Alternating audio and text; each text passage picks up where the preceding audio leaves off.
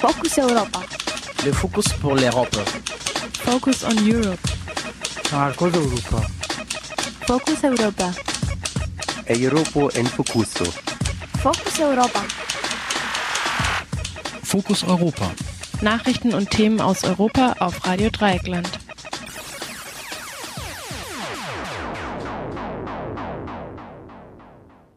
Hallo und herzlich willkommen zu Fokus Europa, dem Europamagazin von Radio Dreieckland in Freiburg. Heute ist der 17. Juli 2013 im Studio und verantwortlich für die Sendung ist die Maike.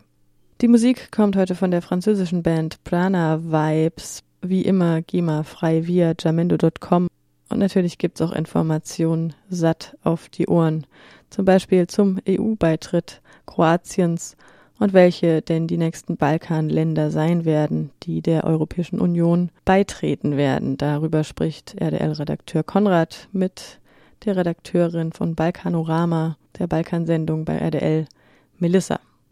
Und eine Delegation des Menschenrechtsausschusses des Europäischen Parlaments befindet sich momentan in Äthiopien und führt dort Gespräche mit RepräsentantInnen der Afrikanischen Union.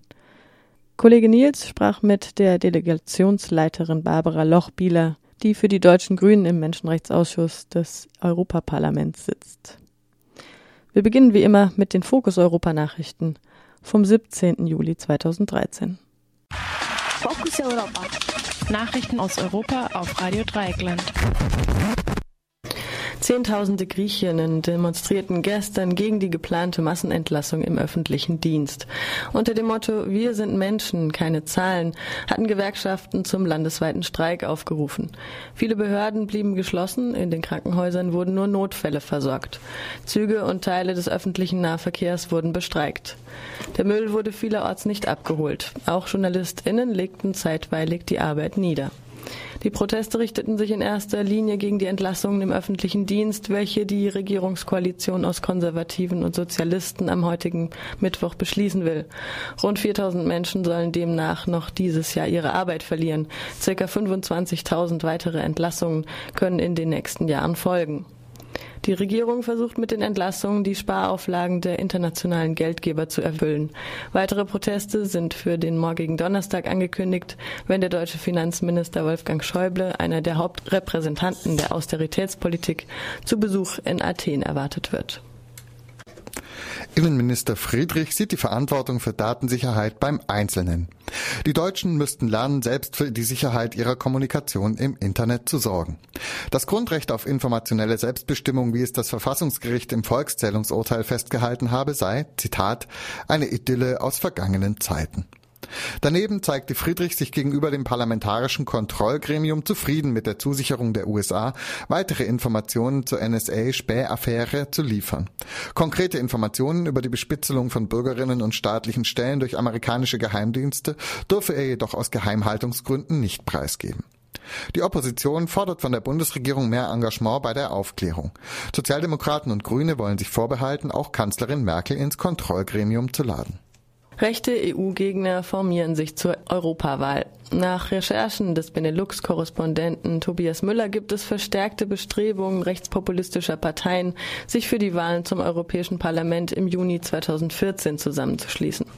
Auf Initiative der holländischen Freiheitspartei von Gerd Wilders sondieren im Moment die französische Front National, die Schwedendemokraten, der belgische Vlaams Belang und die italienische Lega Nord Möglichkeiten der Zusammenarbeit. Einig sind sich die Rechten in ihrer Gegnerschaft zur EU und auch in der Ablehnung von Transferzahlungen an die sogenannten Krisenstaaten. Eine Haltung, die der Rechtsextremist Experte Bernhard Schmidt aus Paris für massenwirksam hält. In Nordeuropa und Zentraleuropa mit einer Frontstellung der, im Kontext der Krise gegen Südeuropa. Die Faulen, die uns auf der Tasche liegen, die Griechen, die ihren Uso trinken und in der Sonne sitzen, mit einem gewissen gesellschaftlichen Publikum dafür, das tatsächlich glaubt, dass die wirtschaftlichen Krisen, die Währungskrise, die Staatsverschuldungskrise, äh, die Schuld sozusagen der Mentalität der Südeuropäer ist und nicht eines Wirtschaftssystems, Bankensystems, einer Verteilung der Reichtümer innerhalb äh, der EU. Das äh, hat zum Teil Massenwirkungen. Eine gemeinsame Kampagne der RechtspopulistInnen könnte daher durchaus erfolgsversprechend sein. Wilders Freiheitspartei gilt momentan als stärkste Partei in den Niederlanden. Marine Le Pen, Front National, lag bei Umfragen im Frühjahr auf Platz zwei. In Ägypten wurde gestern die neue Regierung vereidigt. Das Kabinett unter Ministerpräsident Hassem al-Beblawi besteht überwiegend aus Fachleuten. So wurde beispielsweise mit Ahmed Galal ein langjähriger Experte der Weltbank Finanzminister.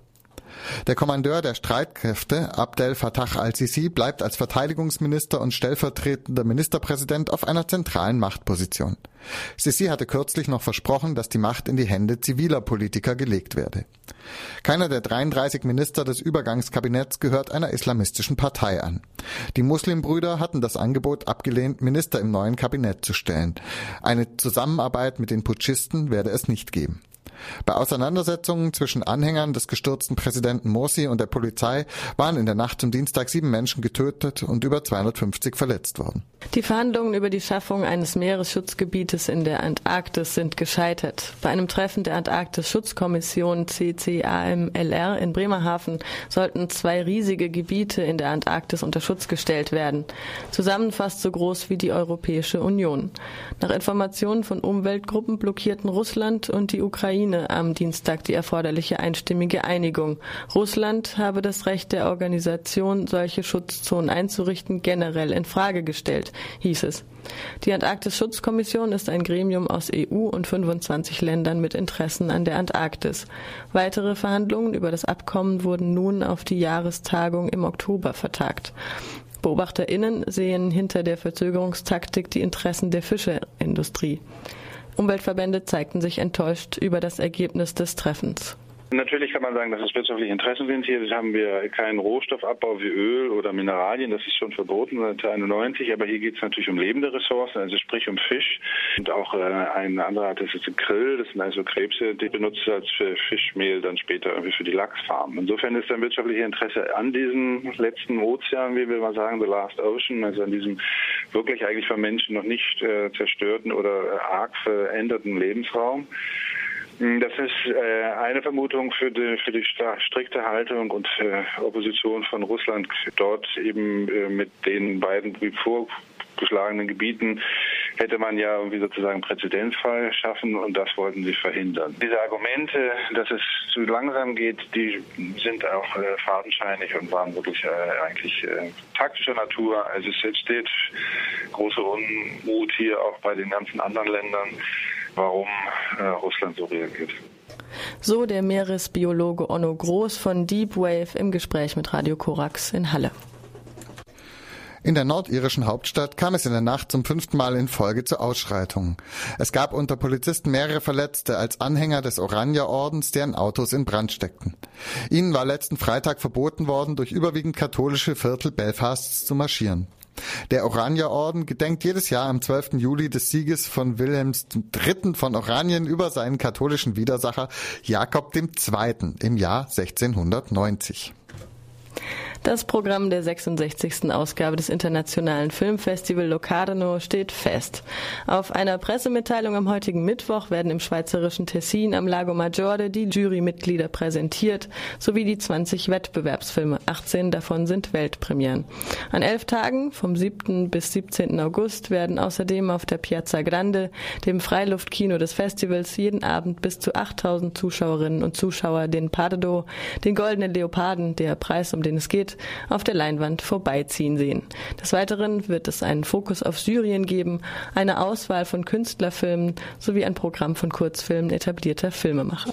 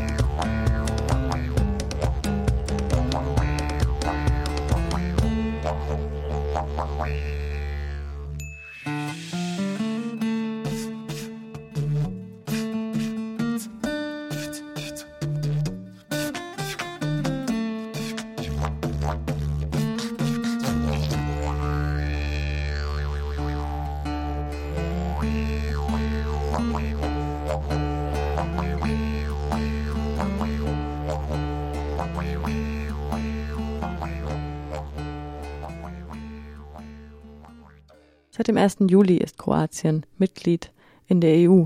Nun sollen nach und nach auch Serbien, Mazedonien oder Bosnien-Herzegowina aufgenommen werden. RDL-Redakteur Konrad sprach mit der Redakteurin Melissa zur Behandlung der Länder des südlichen Balkans und ihrer Menschen als Plumpsklo. Was verbindet man eigentlich mit dem Balkan? Äh, es ist eher so die Vergangenheit, beziehungsweise auch eine gewisse Art von Rückständigkeit, äh, wenn ich jetzt auch ein bisschen polemisch werden darf. Rückständig aufgrund der historischen Ereignisse aus den 90er Jahren, die sich eben auf Bürgerkriege beziehen ähm, in Kroatien, Bosnien und später dann auch auf dem Kosovo. Jetzt sind natürlich hier aus diesem Balkanraum zwei Kinderchen an unser Herz gewachsen, an unser europäisches Herz. Zuerst einmal haben angeklopft die Slowenen und jetzt hier gehen die Kroaten. Sprich, wir haben EU-Mitbürger gewonnen. Und äh, ja, Jugoslawien ist ja noch ein bisschen größer, da wird noch ein paar noch ein paar Verlorene hier hinterher stapfen. Zuerst waren sie vereint in einem großen Jugoslawien und dann sind sie zersplittert und jetzt sind sie einzeln praktisch als Beitrittskandidaten bereit, in unsere Arme geschlossen zu werden. Und du lächelst schon ein bisschen, du grinst schon ein bisschen. Das heißt, du willst dazu ganz viel sagen. Jugoslawien, äh, der Name an sich bedeutet Südslawien, die Südslawen, also wir haben eine gemeinsame Sprache. Äh, früher hieß es im vereinten Jugoslawien Serbokroatisch oder Kroato-Serbisch, aber wenn man es heutzutage in dieser Zusammensetzung benutzt, dann ist es veraltet. Jedes Land für sich beansprucht die eigene Sprache, die Slowenen Slowenisch, Kroaten Kroatisch, Bosnier Bosnisch, Serben Serbisch, Mazedonier Mazedonisch und so weiter und so fort. Und es gibt Lehnwörter aus anderen Sprachen, aus dem Nachbarraum. Aber in den ganzen Jahren, also seit dem Ende des Zweiten Weltkriegs und äh, bis in die 90er Jahre hinein, war das ein und dieselbe Sprache, die wirklich diese Brüderlichkeit und Einigkeit äh, fast schon wie im französischen Fraternité, Egalité propagiert hat. Das sind lediglich dialektale Unterschiede, aber keine großen grammatikalischen oder äh, Wortunterschiede. Jeder versteht jeden, wenn er das will. Wir haben ja jetzt hier Kroatien. Kroatien ist erst hier am 1. Juli dazu gestoßen. Und wer wird der nächste Beitrittskandidat sein? Beziehungsweise wer wird als nächstes hier durch die Tür gelassen? Vor kurzem in den Nachrichten hat man den Außenminister Guido Westerwelle gesehen zu Besuch in Belgrad. Ja, und das waren schon Beitrittsverhandlungen oder Gespräche, ähm, dass äh, Serbien wohl als äh, nächstes Land an der Reihe ist. Wirtschaftlich steht das Land nicht besonders gut da. Ähm, schlechter als Kroatien auf jeden Fall, weil sie ja den Tourismus nicht haben. Sie haben ja die Adriaküste nicht ähm, haben aber einen alten äh, Kultur, äh, wie soll ich das sagen, Schatz ja, äh, mit der Hauptstadt Belgrad, ähm, die auch äh, verschieden oder auch osmanisch geprägt ist und, und eine östliche Metropole ist. Ja, also eigentlich wie ein Vorort von Istanbul, könnte man sagen. Das, da würden ja wahrscheinlich die Belgrader nicht zustimmen. Serbien politisch, strategisch ganz wichtig, steht als nächstes Land an der Reihe. Bestimmt vor Mazedonien, bestimmt vor Kosovo auf jeden Fall. Und auch Montenegro hat auch gute Chancen. Da sind sie wieder alle vereint, ja. Und ich weiß nicht, warum ähm, die Geschichte das so verlangt, dass zuerst alles atomisiert werden muss, also in, in seine Einzelteile äh, quasi auseinandergenommen wird. Ähm, so dass es dann wieder in so eine Trommel hineingeworfen wird ähm, und, und dann kommt ein Gesamtpaket daraus und ist ein Teil von der EU ist ja realistisch, dass es dann in 20, 30, 40 Jahren passiert, dass die alle wieder vereint sind. Und dann ist der Panslawismus ähm, als ein Teil ähm, der EU-Identität ähm, mit dabei. Das heißt, man hat drei verschiedene Geschichten in einem Land, weil man auch drei verschiedene Entitäten im Land hat. Ne? Die Föderation, einmal bosnisch-kroatisch und einmal die serbische Republik. Also das Land bleibt an sich zerrissen. Und als solches ähm, dadurch, dass man sich auch gegenseitig Steine in den Weg legt, äh, kann es wirtschaftlich nicht ähm, gedeihen und, und wachsen.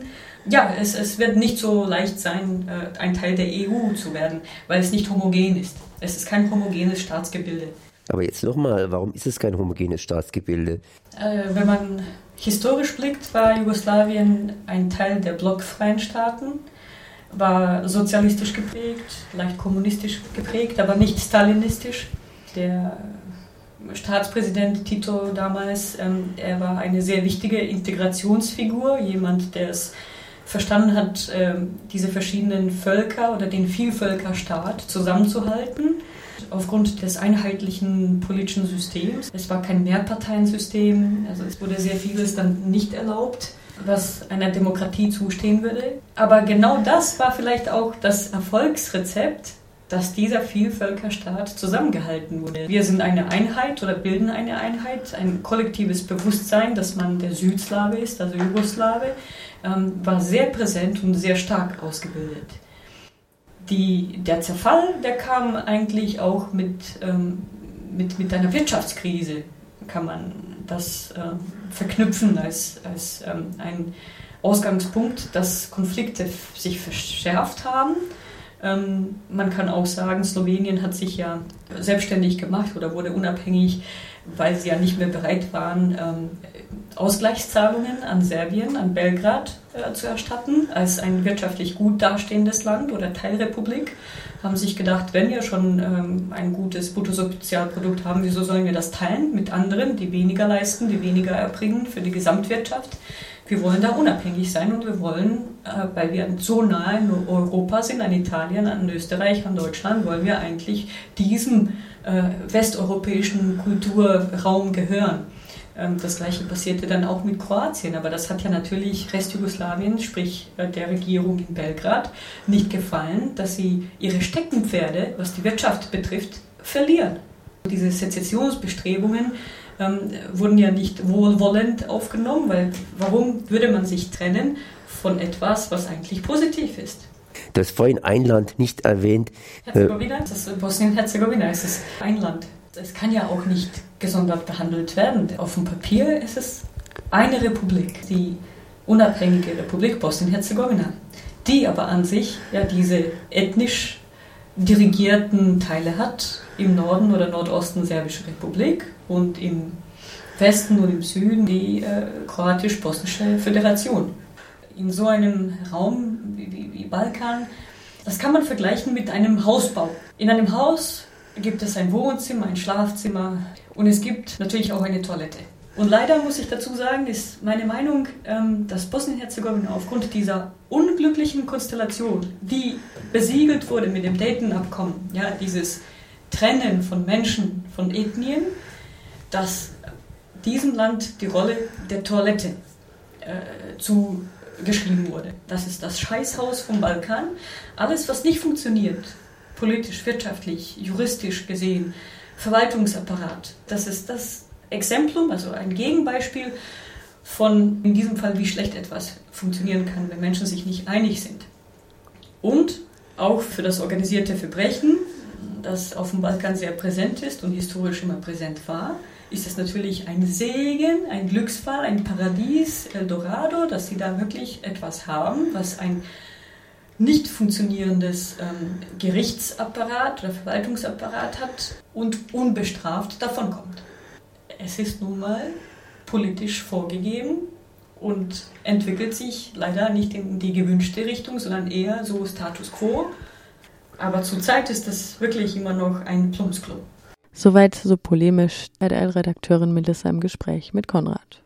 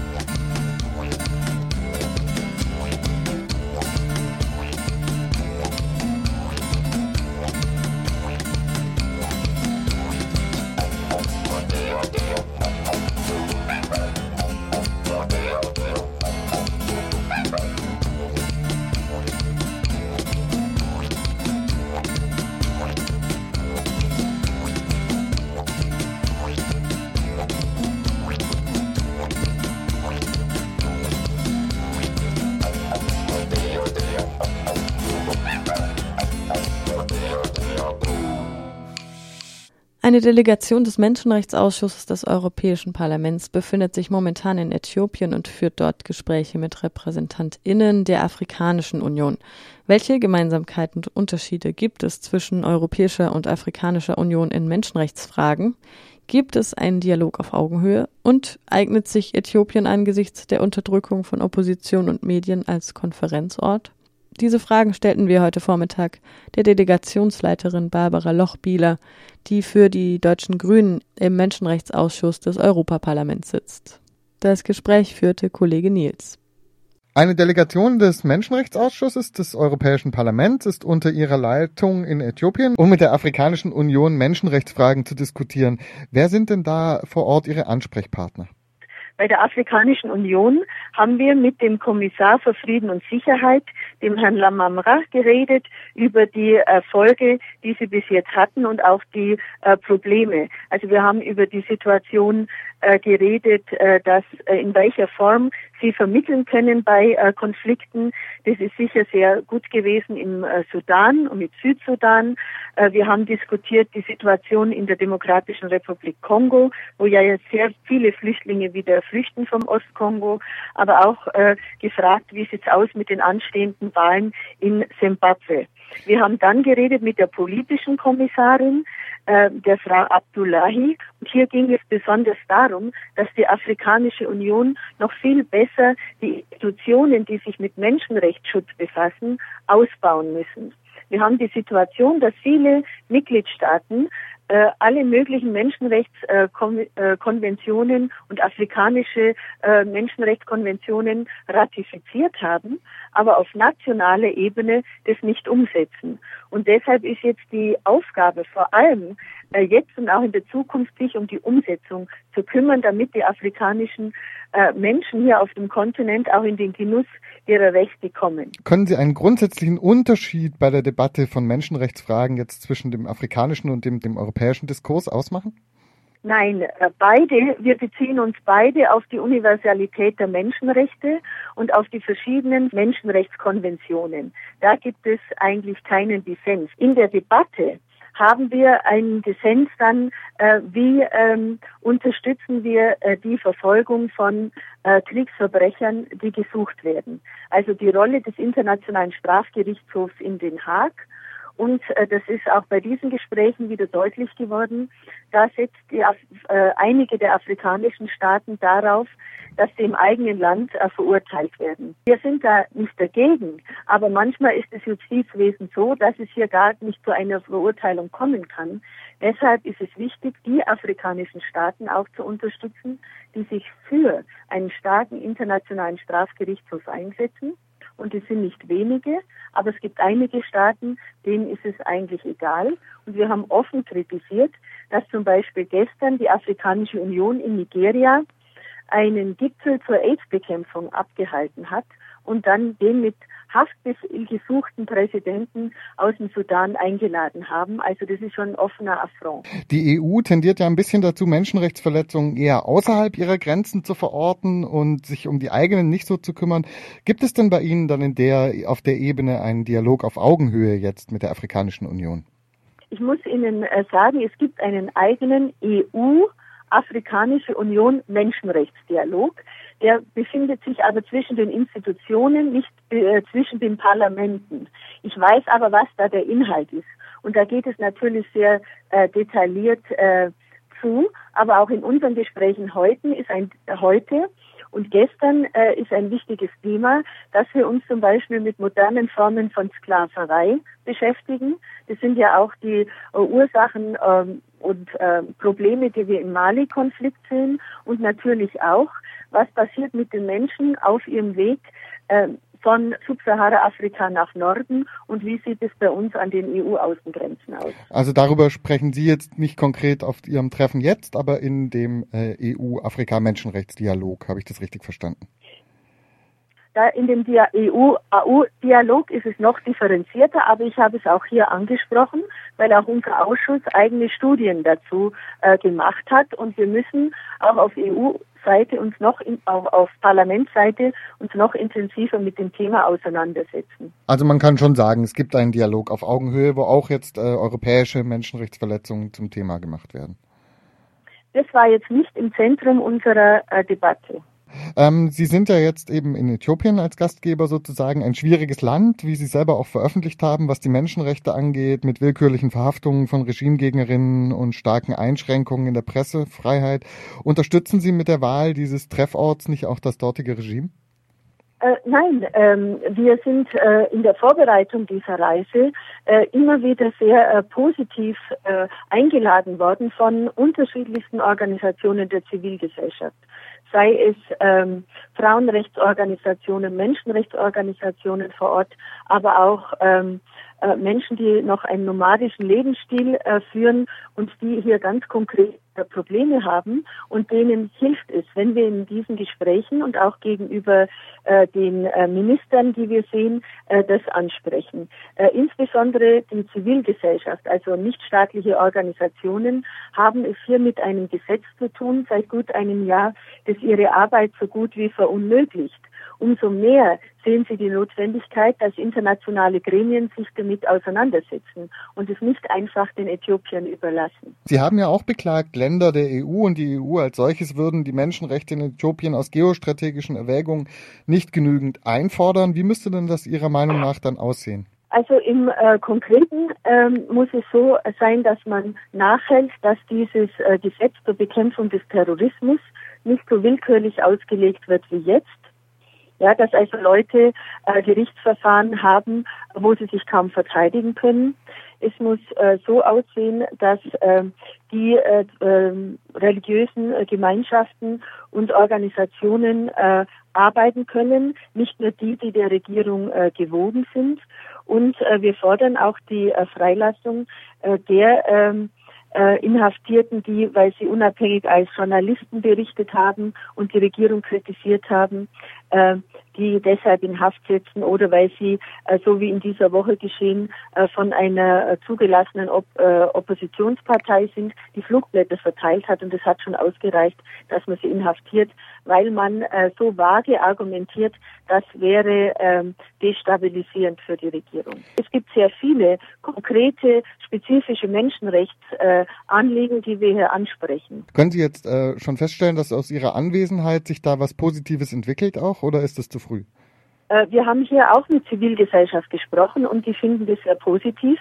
Und wir werden natürlich nachhalten, ähm, wenn wir äh, bei der, unserem Bericht geben im Parlament, aber auch gegenüber den Vereinten Nationen, weil auch dort muss die äthiopische Regierung nächstes Jahr Bericht legen über ihre Menschenrechtsbilanz. Das war Fokus Europa von Radio Dreieckland. Produziert mit finanzieller Unterstützung des Europäischen Parlaments.